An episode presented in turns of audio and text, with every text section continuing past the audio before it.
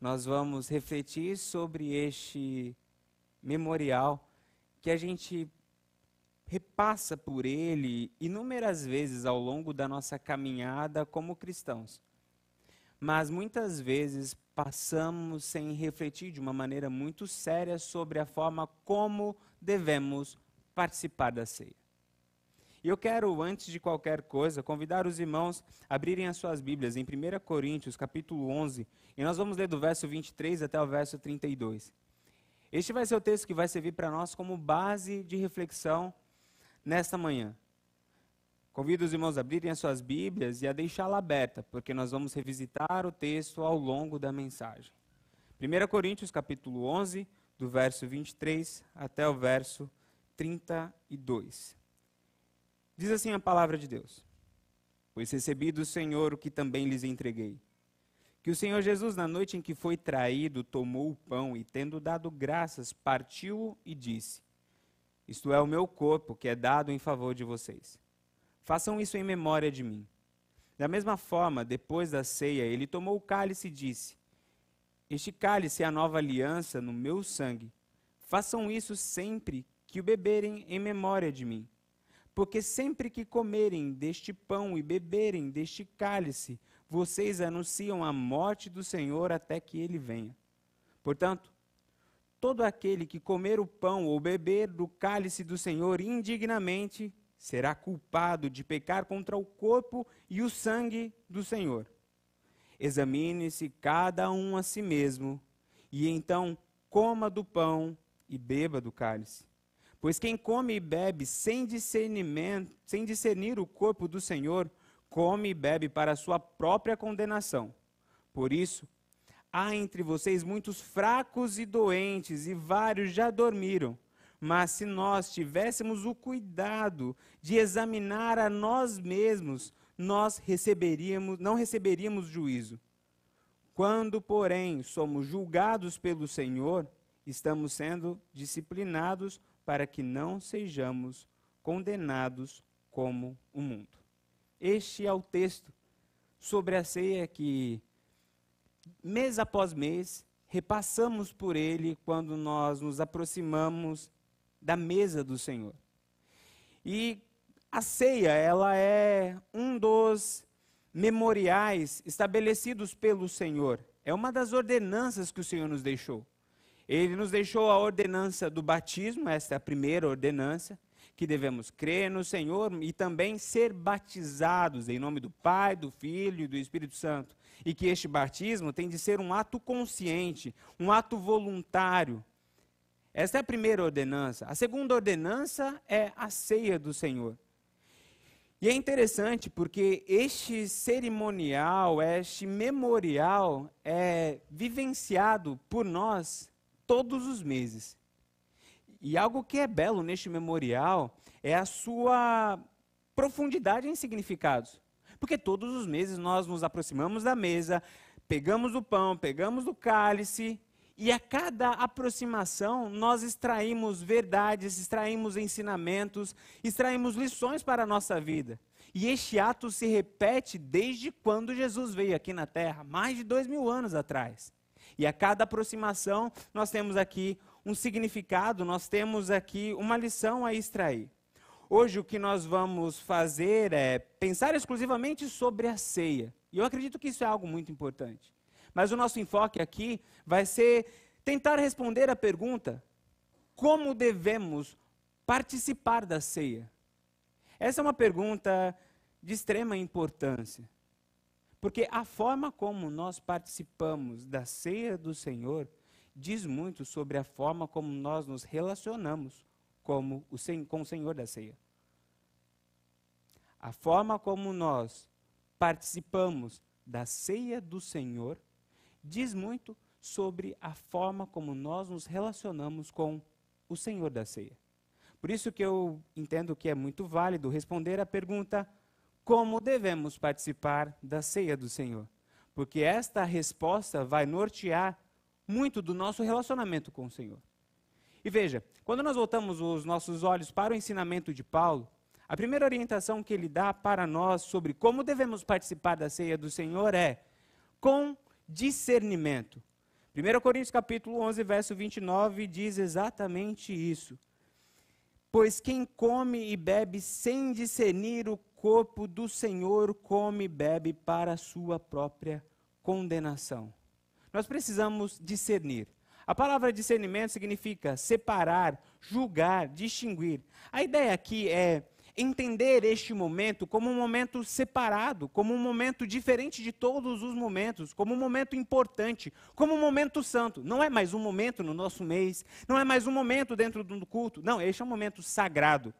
Discernir é entender que isso é especial. Por que Paulo está falando isso para a igreja de Corinto? Porque nasceu dentro da igreja de Corinto uma tendência a passar pela ceia como se fosse qualquer momento. E essa é uma tendência que não só a igreja de Corinto tinha, de passar pela ceia de uma maneira mecânica, impensada. Essa é uma tendência que todos nós temos. Porque tudo aquilo que nós fazemos repetidas vezes, nós temos a tendência de colocar no modo automático. Isso também se aplica à ceia do Senhor. Eu me lembro quando eu tinha 11 anos de idade. Eu me batizei, se não me engano, eu tinha 10 anos de idade.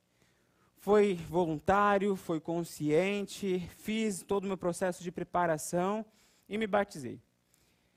Por volta dos meus 12 anos de idade, eu estava lá celebrando a ceia do Senhor. Portanto, eu já tinha dois anos que estava tomando a ceia. Era uma pessoa experiente em ceia. E estava lá, foi entregue os elementos, e eu peguei o pão, e como uma criança que viajava nos momentos do culto, eu comecei a amassar o pão e fazer formas geométricas com o pão. Eu fazia bolinha, e fazia triângulo, e fazia quadradinho. De repente eu recebi um cutucão nas costas, assim, ó, de um ancião da igreja. A hora que eu recebi aquele cutucão, subiu um arrepio na espinha, assim. Eu falei, agora deu ruim. Eu olhei para trás e aquele ancião olhou para mim e falou assim: Você sabia que isso aí representa o corpo de Cristo? Nunca mais eu esqueci. Veja, hoje tenho 35 anos de idade, até hoje eu lembro daquele cutucão. Você sabia que isso é o corpo de Cristo? O que Paulo está fazendo aqui é dando um cutucão na igreja de Corinto. Falei, isso é corpo de Cristo. Isso aqui representa a morte de Cristo. Isso aqui representa o sacrifício de Cristo. E este texto está aqui para nós hoje, para que a gente também se lembre que não é só pão, que não é só suco de uva, isso tem um significado maior, isso tem um, uma importância que precisa ser discernida. E lembre com o que eu disse, a nossa forma como relacionamos com a ceia do Senhor diz muito sobre a forma como nós nos relacionamos com o Senhor da ceia. Nós temos a mesma tendência de mecanizar, automatizar, dessensibilizar o nosso relacionamento com Deus. Porque afinal de contas, nós temos um Deus que ele é onipresente, ele está em todos os lugares. Nós temos práticas de de fé e às vezes até práticas religiosas que acontecem todo dia. E uma das tendências que nós temos é, assim como muitas vezes participamos da ceia do Senhor sem discernir, sem saber o que está acontecendo aqui, sem parar para pensar no sacrifício, sem parar para pensar no que, no que isso representa para as nossas vidas, nós também temos a tendência de ter um relacionamento com Deus sem discernir o privilégio que é isso. E vamos para as nossas orações da manhã da seguinte forma: Senhor Deus, abençoe o nosso dia, livre todo mundo de todo mal, em nome de Jesus, amém. Abençoe todo mundo, perdoe o pecado de todo mundo, amém. E vamos para o nosso trabalho. Voltamos e vamos agradecer o alimento. Senhor, muito obrigado por esse alimento, em nome de Jesus, amém. E vamos para a noite, Senhor, obrigado pelo dia, em nome de Jesus, amém. Abençoe a noite que a gente não tem insônia, que, que o Joshua durma a noite inteira, em nome de Jesus, amém. E a gente não discerne essa preciosidade de poder conversar com o Senhor dos Senhores. Não entende isso como algo sagrado, como algo de uma importância única. Vamos para o nosso tempo de leitura com Deus, quando temos.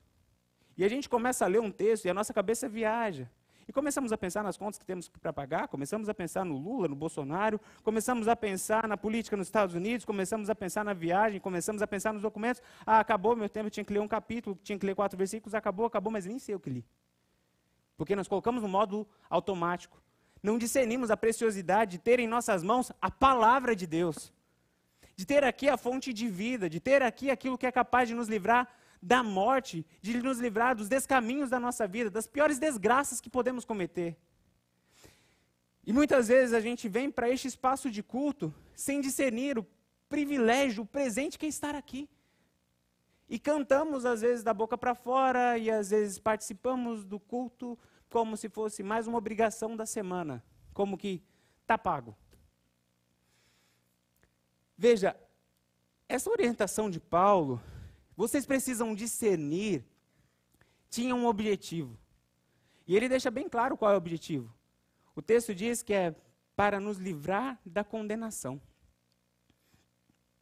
Desenvolver uma fé mecanizada, desenvolver uma fé dessensibilizada, é um caminho de condenação.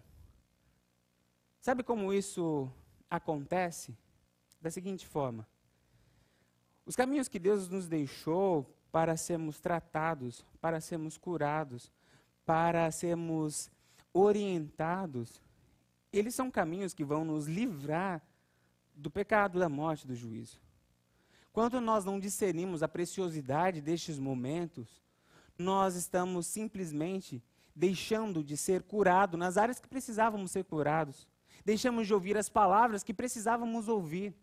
Deixamos de ter os momentos que precisávamos expor o nosso coração para o Senhor e ser tratado por Ele. Porque, afinal de contas, a gente cumpre o manual do bom religioso.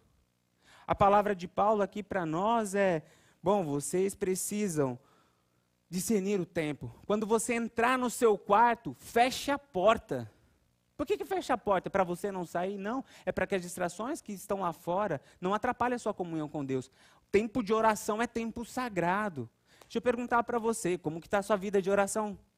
Como está a sua comunhão com Deus? Como está a sua intimidade? Jesus morreu na cruz para que a gente pudesse conversar com Deus em primeira pessoa. Para que você não precisasse de um sacerdote representando você diante de Deus. Para que você tivesse livre acesso ao Pai. Não foi barato o preço. Foi o sangue de um filho. Quem tem filho sabe o preço do sangue de um filho. Foi isso que foi pago para que a gente tivesse essa conversa com Deus. Quanto você tem valorizado o seu tempo com Deus? Como, qual é o valor que você dá à palavra, à Bíblia, aos ensinamentos que tem aqui? Nós falamos que esse é o livro da vida, que, que tem a palavra, que é a palavra de Deus, este é o livro que nos orienta, este é o livro que nos livra do mal. Quanto de vida você tem dedicado para conhecer os ensinamentos de Cristo? Quanto tempo você está na igreja? E, quanto e o quanto de Bíblia você conhece? Um médico, para se formar, eu acho que ele gasta aí de 7 a 8 anos, eu acho que mais ou menos assim. Com 7, 8 anos de medicina, com algumas especializações a mais ali, vamos colocar 10 anos ele tem que, dependendo da área, abrir o cérebro de uma pessoa, mexer ali, outro tem que abrir o peito de uma pessoa, tirar o coração fora, faz uma cirurgia, devolve para a pessoa, ressuscita a pessoa com 10 anos de estudo. Às vezes nós estamos 10, 20, 30, 40 anos na igreja e a gente não sabe nem expor o plano de salvação. E veja, esse é o livro que não apenas ressuscita pessoas numa mesa de cirurgia, mas é o livro que ressuscita pessoas da morte eterna. É importante. Este tempo de comunhão que nós temos aqui é um tempo de libertação, é um tempo de salvação. Às vezes o Senhor está dando palavras aqui, está despejando sobre a sua vida, palavras que vão mudar o, o, curso da sua família, que vão mudar o curso da sua caminhada profissional, da sua vida espiritual. Não deixe que nenhuma distração roube você deste momento. Quando você começar o seu dia de preparo para vir para a casa do Senhor, já vá se preparando. Coloque um louvor. Dentro do carro já vem adorando a Deus, já vá orando, pedindo para que Deus Abençoe a vida de quem vai ministrar, abençoe a vida da equipe de louvor, porque você vai se preparando para este momento. A gente já começou a praticar isso com o Joshua. O Joshua acorda tarde. E aí, geralmente, 11 horas, meio-dia, ele está acordando. Mas no domingo é dia do Senhor, então ele acorda cedo. Então nós já acordamos, ele assim, oh, Joshua, hoje é dia do Senhor, a gente vai para a igreja, ele já começa a sorrir. Aí ele entra no carro, tem louvor, ele já está sorrindo. E aí chega aqui e é aquilo, né? vai para o de um, vai para o de outro, vai para o de um, vai para o de outro, e ele está na casa do Senhor. Pais, isso também tem de ser praticado com os filhos de vocês. Alegrei-me quando me disseram, vamos à casa do Senhor. Tem que ser festa. Não é aquela tortura, ó oh, filho, está atrasado para ir para a igreja, meu filho. Pai, deixa eu dormir um pouco mais. Não, anda logo que a gente tem que ir para a igreja. Você tem o dia inteiro para você curtir, tem a semana inteira para você curtir. Hoje a gente tem que pagar a penitência de ir para a igreja. Não é assim. É sagrado, é presente de Deus. Aqui é um momento que Deus separou para que a gente desfrute de uma maneira especial da presença dele como corpo de Cristo. A palavra de Paulo para a igreja de Corinto e para nós hoje é: a forma como devemos nos relacionar com a ceia do Senhor é com discernimento, entendendo que isso é sagrado, entendendo que isso é especial, entendendo que isso aqui é comunhão de vida. E também a lição que podemos extrair sobre isso para o nosso relacionamento com Deus é que é sagrado, que é precioso, que é um relacionamento de vida. Valorize o seu momento com Deus tenha discernimento. O segundo ensino de Paulo para nós é que não apenas devemos entender o que é a presença de Deus, entender o que é a ceia do Senhor, mas também temos de olhar para dentro de nós e devemos nos examinar. É o que diz o texto no verso 28. 1 Coríntios capítulo 11, verso 28. Examine-se cada um a si mesmo, e então coma do pão e beba do cálice. Examine-se cada um a si mesmo. Esse texto no grego significa colocar à prova. É a mesma palavra que é usada aqui para passar um metal precioso pelo fogo para que as impurezas saiam. E o objetivo de examinar a si mesmo, segundo o texto, é para que a gente não participe da ceia de maneira indigna. Examine-se a si mesmo para que você não participe da ceia de maneira indigna. É o que você consegue entender ao ler o texto como um todo. E existem algumas formas indignas de participar da ceia do Senhor. E a primeira forma indigna de participar da ceia do Senhor é entendermos que nós somos bons o suficientes para participar da ceia. Eu mereço estar aqui. Afinal de contas, eu eu sou bom. E o problema aqui é que quando isso nasce no nosso coração, que a gente merece estar na mesa, que nós somos bons, que afinal de contas, feliz é Deus de nos ter à mesa, é que isso é um sintoma de dois problemas. É lógico que ninguém pensa isso, ah, Deus, eu sou bom e tudo mais. O fato é que muitas vezes, ao nos aproximarmos da mesa, nós não temos o sentimento de, de arrependimento, de constrangimento, de indignidade, isso tem que estar tá ali, tem que estar tá presente nessa aproximação. A maneira indigna é se aproximar com irreverência. É, ok, é mais um almoço, é mais uma refeição, é mais um alimento. E não parar e falar, peraí, eu, pelos meus méritos eu não merecia estar aqui. Isso é um jeito indigno de participar. Não entender que nós não somos merecedores de estar aqui. Entender que somos bons o suficiente e por isso merecemos estar aqui, isso é um jeito indigno. É o jeito que os fariseus se relacionavam com Jesus. É, Jesus, eu sou bom demais para te seguir.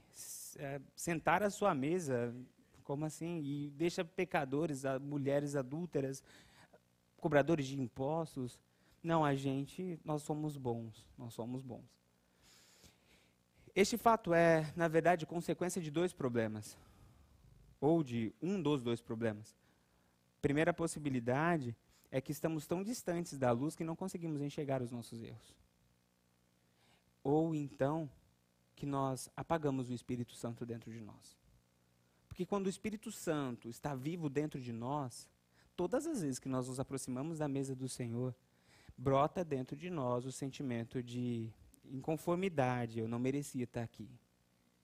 Porque os nossos pecados são expostos à santidade de Deus.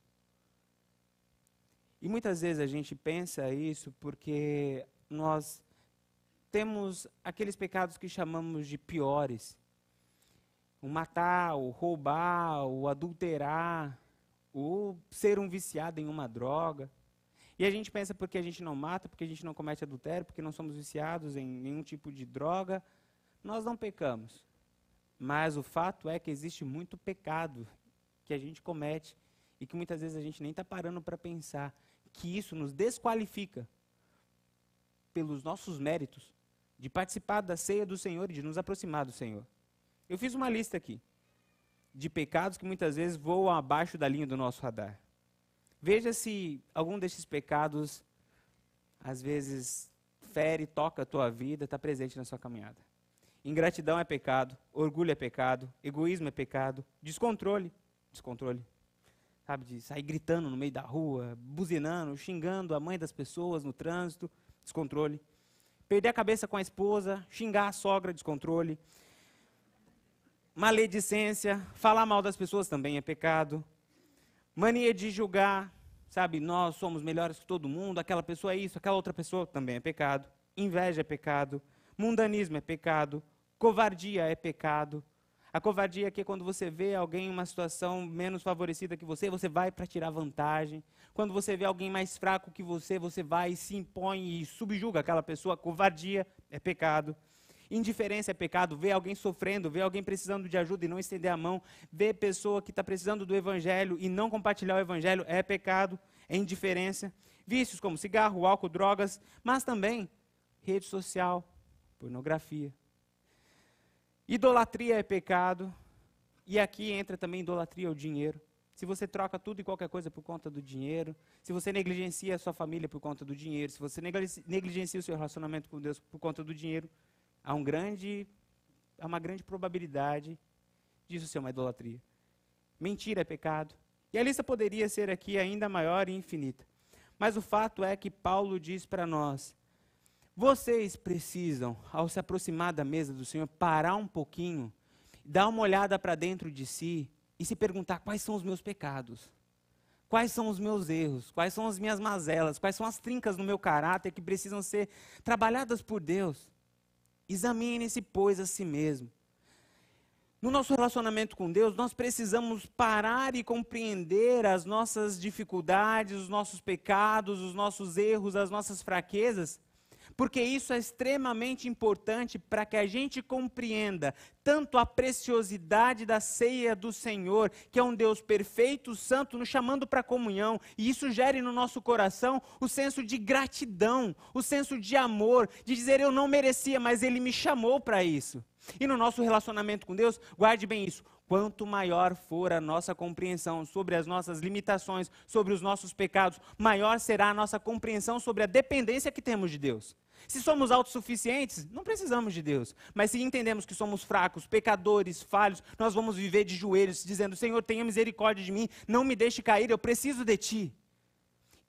Examine-se, pois, a si mesmo, para que você não participe da ceia de uma maneira indigna, achando que está tudo bem com você, que afinal de contas você nem precisava de ceia. Examine-se, pois, a si mesmo, para que você tenha compreensão completa, que você depende inteiramente de Deus. O momento da ceia não é um momento para nós revisitarmos os estandes de troféus das nossas conquistas, do nosso egoísmo. O momento da ceia não é para a gente ir para o nosso lugar de honra e falar como eu sou bom. O momento da ceia é para a gente ir para os porões da nossa alma. E olhar ali as mazelas, as maldades que nós cometemos, que levou Jesus para a cruz. Porque afinal de contas, foi por causa dos nossos pecados que ele foi crucificado. A nossa aproximação com Deus, ela nasce dessa necessidade que nós somos totalmente dependentes. Lembre-se de um texto muito importante para a nossa caminhada. O orgulho antecede a queda. Quando nós compreendemos que somos carentes, necessitados do amor de Cristo, nós corremos para os pés da cruz e dizemos: Senhor, nós precisamos de Ti. Examine-se, pois, a si mesmo. Eu quero perguntar para você: qual é o pecado contra o qual você está lutando? Qual é a última vez que você chorou por um pecado que você cometeu? Se você não tem essas respostas, é, hoje é dia de você parar e examinar a si mesmo e se livrar dessa insensibilidade que pode estar nascendo dentro do seu coração e te distanciando de Deus e precedendo a tua queda. Todos nós temos um mal contra o qual devemos estar lutando agora. Porque todos nós que entregamos a vida para Jesus estamos em um processo que chamamos de santificação. E o que é o processo de santificação? É esse processo que vamos deixando as coisas velhas para trás dia após dia e vamos nos aproximando de Cristo e nos tornando mais semelhantes com Cristo. Se nós não sabemos o que precisamos deixar para trás, é que nós não estamos neste processo. Qual é o teu pecado? Qual é o teu vício? O que tem feito de você um marido aquém daquilo que Deus quer que você seja? O que tem feito de você uma mulher aquém daquilo que Deus te preparou para ser e quer que você seja dentro do seu lar para os seus filhos? Qual é o pecado que ainda está roubando você dos lugares onde Deus quer que você esteja? Examine-se, pois, a si mesmo. O convite da ceia é um convite para a gente examinar não, não os nossos méritos, mas sim a conquista da cruz. É um momento onde a gente se decepciona consigo mesmo. Porque você, eu não sei, tente imaginar isso. Você, imagine essa cena. Você vê alguém recebendo acusações, sendo humilhado publicamente, sendo espancado publicamente, depois sendo crucificado e morrendo por uma culpa que é sua, por uma culpa que é minha. Isso é a ceia. Todas as vezes que nós nos aproximamos de Cristo, nós não podemos esquecer disso, que foi por conta dos nossos pecados que Ele morreu. Isso não é para nos distanciar, mas isso é para gerar no nosso coração dependência e gratidão por esse amor que nós não merecíamos, mas Ele deu de graça. A primeira forma, portanto, é discernimento, a segunda forma é examinar, e a terceira e última forma é pela graça.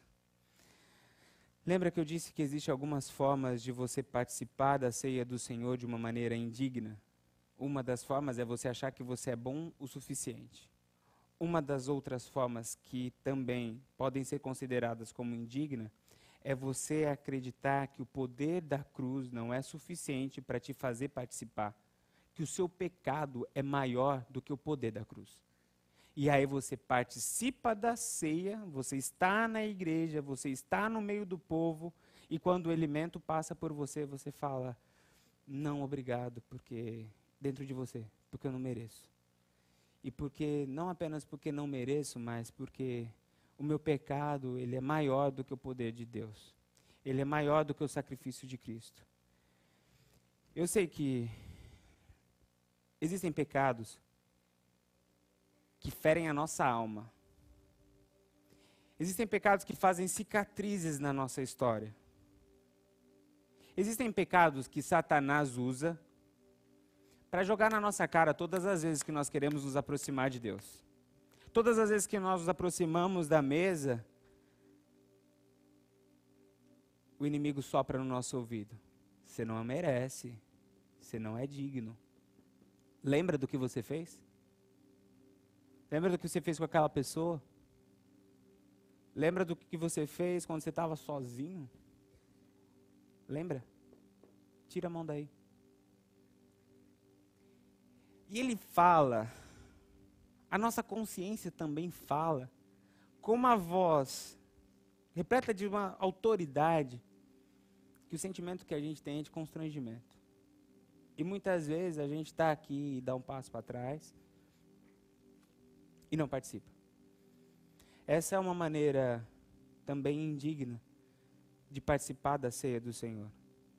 É estar aqui e acreditar que o poder da cruz não é suficiente para perdoar o seu pecado. Você participa desse momento, mas sem tomar dos elementos. E aí o conselho de Paulo é participe pela graça de Deus. É interessante o que ele fala. No verso 28 ele diz: Examine-se cada um a si mesmo, e então coma o pão e beba do cálice. Quando a gente se examina, a gente tem a exposição dos nossos pecados, a gente tem a exposição das nossas falhas. E detalhe, Paulo sabia disso. Porque Paulo enfrentava a mesma crise que a gente enfrenta. O bem que eu quero fazer eu não faço, mas o mal que eu não quero fazer, sim eu acabo fazendo. Miserável homem que sou. O original grego, a tradução literal é desgraçado homem que sou. Tamanho era o nojo, a repulsa que ele tinha com essas cicatrizes que existiam na alma dele. Mas ele sabendo disso, que o resultado da análise era a reprovação, ele diz logo na sequência: coma, coma. Porque nós vamos para a ceia do Senhor não pelos nossos méritos, mas pela conquista que a cruz nos proporcionou a reaproximação por meio do sangue de Cristo. o ter em nossa vida a conta paga pelo sangue de Jesus Cristo. Participe da ceia pela graça. E o nosso relacionamento com Deus é a mesma coisa. Muitas vezes o que está nos distanciando, nos fazendo dar passos para trás da cruz, é a nossa consciência, são as acusações de Satanás dizendo: você não merece mais esse relacionamento com Cristo, você não tem mais oportunidade, não tem mais chance, para você não tem mais jeito, porque todas as vezes você cai, pede perdão e depois cai de novo, cai, pede perdão e depois cai de novo. Acabou para você, desiste, não tem mais jeito. Mas lembre-se, examine-se, pois, a si mesmo e coma. Ao se deparar com as suas fraquezas e fragilidades, corra para Cristo, para os pés da cruz, porque ali há perdão, ali há graça, ali há misericórdia. É pela graça que nós participamos da ceia, é pela graça que nós nos relacionamos com Cristo. Todas essas vozes, elas têm um objetivo: nos afundar ainda mais no pecado da perdição, no buraco do abandono, no buraco da morte. Mas saiba que o Senhor Jesus sempre, sempre vai estar lá dizendo: Filho, eu te perdoo Filho, eu te dou uma segunda chance. Filho, eu te amo. Filho, eu te perdoo. E agora eu quero ministrar na sua vida. Eu não sei qual é o pecado que te acompanha, eu não sei qual é o vício que te acompanha, eu não sei qual é a luta que você enfrenta, eu não, eu não sei qual é a cicatriz, a marca que está no seu passado e na sua história, mas eu quero dizer para você que a cruz tem poder para te perdoar, que a cruz tem poder para te libertar, que o nosso Deus é um Deus de novos começos, o nosso Deus é um Deus que olhou para uma prostituta e falou: vai, não peques mais, o nosso Deus é um Deus que olhou para aqueles que estavam abandonados à margem da sociedade e chamou de filho, o nosso Deus é o Deus que é representado na parábola do bom samaritano do, do filho pródigo, como o pai que estava de braços abertos para receber o filho, que depois de abandonar a casa, depois de comer com os porcos, volta para o pai falando: Pai, eu estou arrependido. E o pai recebe de braços abertos. Esse é o nosso Deus.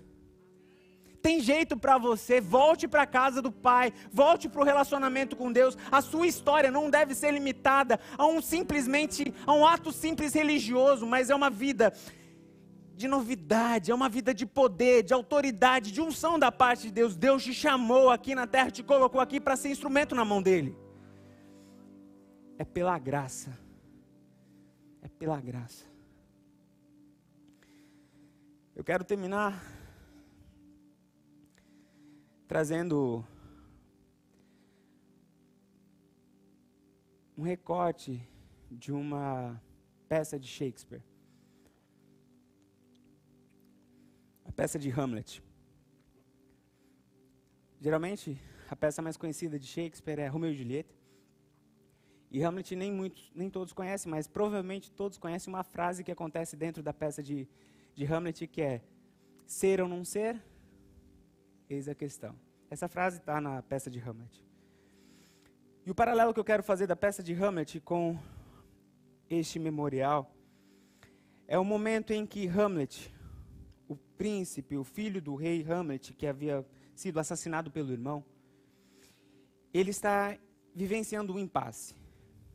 Hamlet precisava descobrir se o tio de fato tinha matado o pai dele para ficar com o reino e com a mãe dele. Era isso que tinha acontecido. O tio dele havia matado o pai dele para ficar com o reino do pai e com a mãe dele. E a estratégia de Hamlet para entender, para descobrir se isso de fato era verdade, foi a seguinte: ele levou para o palácio uma peça de teatro e colocou para assistir essa peça de teatro o tio e a mãe. E ele ficou em uma posição, Hamlet, que ele conseguia enxergar o tio e a mãe. E o que estava acontecendo na peça era exatamente a dramatização do assassinato de um pai de família que tinha um reino pelo próprio irmão que tinha a intenção de ficar com a esposa e com o reino do irmão. E assim aconteceu. Hamlet montou a peça, colocou o tio e a mãe para assistir a peça e ficou observando. No meio da peça, quando a cena do assassinato aconteceu, o tio de Hamlet não conseguiu se conter e saiu correndo para o seu quarto. E quando ele chegou no quarto, ele começou a chorar. Eu acredito que um dos objetivos, um dos objetivos da ceia do Senhor é ser essa representação da nossa crueldade. Como nós matamos um inocente. E acredito que não tem como participar de uma cena de horror como essa sem ser tocado, sem ser comovido, porque afinal de contas, ele morreu pelos nossos pecados. Mas algo que acontece nessa representação e não acontece na cena de Hamlet é que a história não acabou no horror da morte, mas a história ela se estende à vitória da vida não é apenas a exposição dos nossos pecados, não é apenas a exposição da morte de um inocente, mas é a exposição da graça e do amor de Cristo. E não tem como assistir essa representação deste sacrifício, desse milagre dessa vida, sem ser tomado agora de uma alegria que ultrapassa o nosso entendimento. Porque afinal de contas, nós estávamos destinados à morte, mas Ele morreu no nosso lugar para que tivéssemos vida. E quando ele está lá com os braços abertos, a palavra que ele diz é tetelestai, está consumado. Sabe o que significa essa palavra e como ela era usada? Quando alguém devia algo a uma outra pessoa, fazia-se ali o documento de dívida. E quando a pessoa ia e pagava aquela dívida, era escrito neste documento: tetelestai, está pago, não deve mais nada. O que significa isso para mim e para você? A dívida está paga. Agora nós somos livres. Isso deve nortear a nossa aproximação da ceia. Isso deve nortear o nosso relacionamento com Deus. Ele pagou a nossa conta. Portanto, examine-se a si mesmo. Portanto, tenha discernimento do que é a ceia do Senhor e participe, compreendendo que é pela graça de Deus. Portanto, no seu relacionamento com Deus, tenha discernimento de cada momento que Ele preparou para que a gente tivesse comunhão e intimidade com Ele. No seu relacionamento com Deus, lembre-se que nós precisamos muito dele, porque existe dentro de nós pecados, falhas, que só a graça de Deus pode nos salvar. Existem fraquezas que, se nós nos distanciarmos de Deus, a gente cai. Sabe o que nos diferencia do mundo? Não é a nossa estrutura. Nós somos igualmente fracos psicologicamente. Nós temos as mesmas fraquezas emocionais. Nós temos as mesmas limitações relacionais. E o que dizer das limitações espirituais? Não é a nossa estrutura, não é o que somos. O que nos diferencia do mundo é o Deus que temos. É Ele que nos faz diferente. Por isso, ao examinar a nós mesmos, a gente vai ver que nós somos iguais a todo mundo. Somos humanos e nada do que é humano nos é estranho, como diz Neruda. Mas o que nos faz diferente é a graça de Deus, por isso a gente corre para perto dele. Por isso a gente vai para os pés da cruz e diz: Senhor, tenha misericórdia de mim. E pela graça, por esse favor imerecido, nós nos aproximamos nós temos este relacionamento. Nós honramos o nome de Cristo aqui na terra. Sejam bem-vindos à mesa do Pai. Eu quero convidar os nossos irmãos diáconos a virem.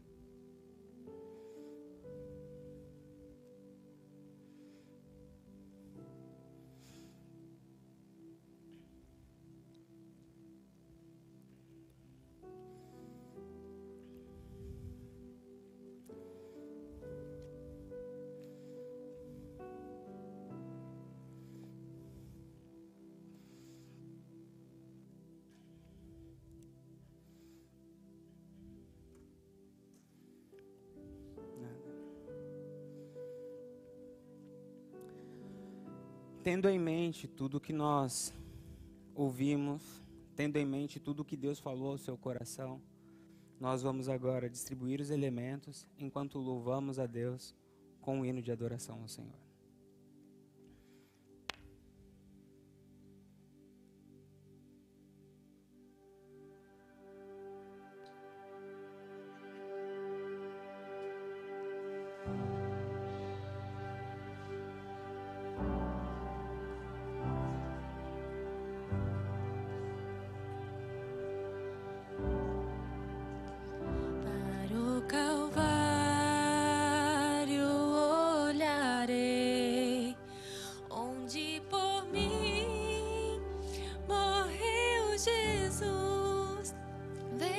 seu corpo.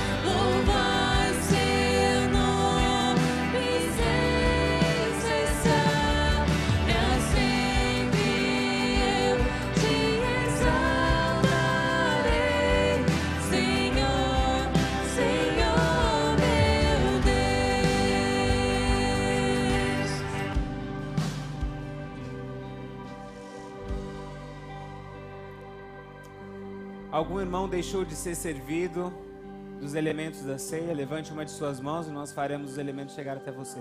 O Dixon ali deixou de ser. Mais alguém não recebeu?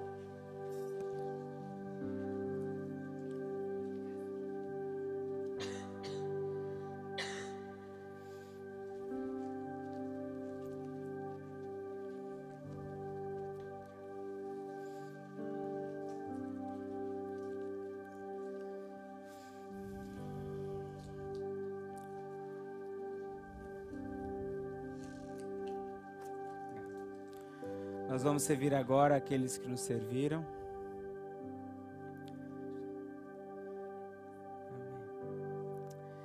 Porque no reino de Deus nós temos a, o mesmo título. Somos filhos de Deus e somos servos. Nessa comunidade que existe um Senhor, todos nós nos relacionamos dessa forma em que reconhecemos nossas fraquezas, dependências de Deus somos servidos por Deus, mas também servimos uns aos outros.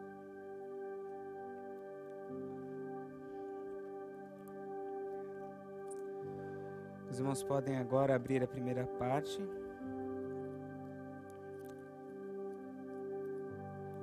Retirar o primeiro elemento.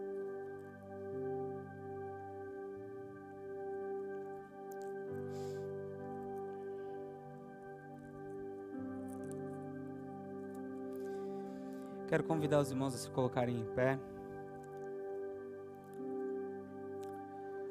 A palavra de Deus nos diz: Pois recebi do Senhor o que também lhes entreguei, que o Senhor Jesus, na noite em que foi traído, tomou o pão e, tendo dado graças, partiu e disse: Este é o meu corpo, que é dado em favor de vocês. Façam isso em memória de mim. Comamos todos.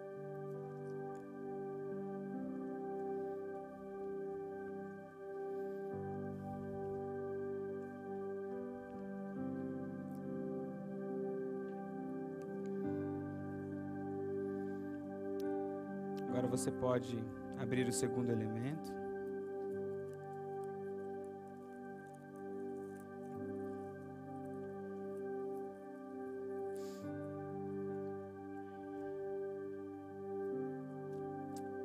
Da mesma forma, depois da ceia, ele tomou o cálice e disse: Este cálice é a nova aliança no meu sangue. Façam isso sempre que o beberem em memória de mim. Bebamos todos.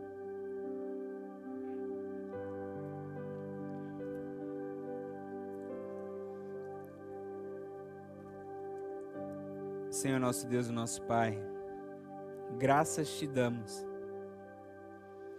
pelo teu amor, pela tua misericórdia, pela tua graça sobre as nossas vidas, Deus. Nós reconhecemos as nossas falhas, nós reconhecemos a nossa indignidade, nós reconhecemos os nossos pecados. E neste momento nós clamamos ao Senhor perdão, ó Pai, pelo sangue do teu filho Jesus que está representado nesta ceia, ó Pai, por este cálice. Pai, em nome de Jesus, é no sangue de Cristo Jesus que nós clamamos ao Senhor perdão pelos nossos pecados, Pai. Eu peço para que o Senhor abençoe a vida de cada um dos meus irmãos que tem ouvido essas vozes de acusação, que caia por terra agora toda palavra contrária e que a tua voz grite, ó Pai, do alto céus a estes corações: Tetelestai, está consumado, está perdoado. Pai, em nome de Jesus, que a tua graça, ó Pai, encha os corações e que a liberdade que vem de tua parte, ó Pai, possa reinar nessas vidas, ó Pai. Mas em nome de Jesus, nós também discernimos o corpo de Cristo, Pai. Nós agradecemos ao Senhor pelo privilégio de participar deste ajuntamento. Nós agradecemos ao Senhor pelo privilégio de sermos chamados de filhos. Nós agradecemos ao Senhor pela tua graça que nos alcançou. E por meio deste elemento, ó Pai, o pão, nós reconhecemos que o Senhor nos chama a representar o Senhor aqui na terra. Nós somos corpo do Senhor aqui, ó Pai. Nós clamamos para que o Senhor abençoe o teu povo, para que possamos cumprir a nossa missão de representar a tua santidade aqui na terra, de representar a tua glória aqui na terra, o teu amor e a sua salvação a todos que estão à nossa volta, ó Pai. Em nome de Jesus, nós colocamos a nossa vida diante do Senhor para sermos instrumentos em tuas mãos. Tenha misericórdia de nós e use as nossas vidas, trabalhe em nossa vida, nos liberte, Senhor, e que sejamos instrumentos em tuas mãos, Pai. Neste momento nós te agradecemos pelo privilégio de sentarmos à mesa com o Senhor e tomarmos essa ceia. Nós agradecemos ao Senhor pelo privilégio de podermos conversar contigo, de podermos ouvir a tua voz e de sermos parte de sua família, de sermos parte do seu corpo, de sermos chamados de filhos do Senhor, ó Pai. Nós agradecemos ao Senhor, para nós é honra, para nós é privilégio, por isso a nossa oração neste momento é que possamos vivenciar de maneira a honrar o teu nome aqui na terra, em todos os lugares, por onde quer que formos, ó Pai. Neste momento nós te agradecemos, nós te bendizemos, nós louvamos o teu nome e clamamos a tua bênção sobre o teu povo. Que o amor de Deus Pai, que a graça do Senhor Jesus Cristo e que as consolações e o poder do Espírito Santo seja hoje e para todo sempre com o povo de Deus que se encontra aqui reunido e também espalhado por toda a face da terra, porque teu é o reino, o poder e a glória para sempre. Amém. Deus abençoe a sua vida.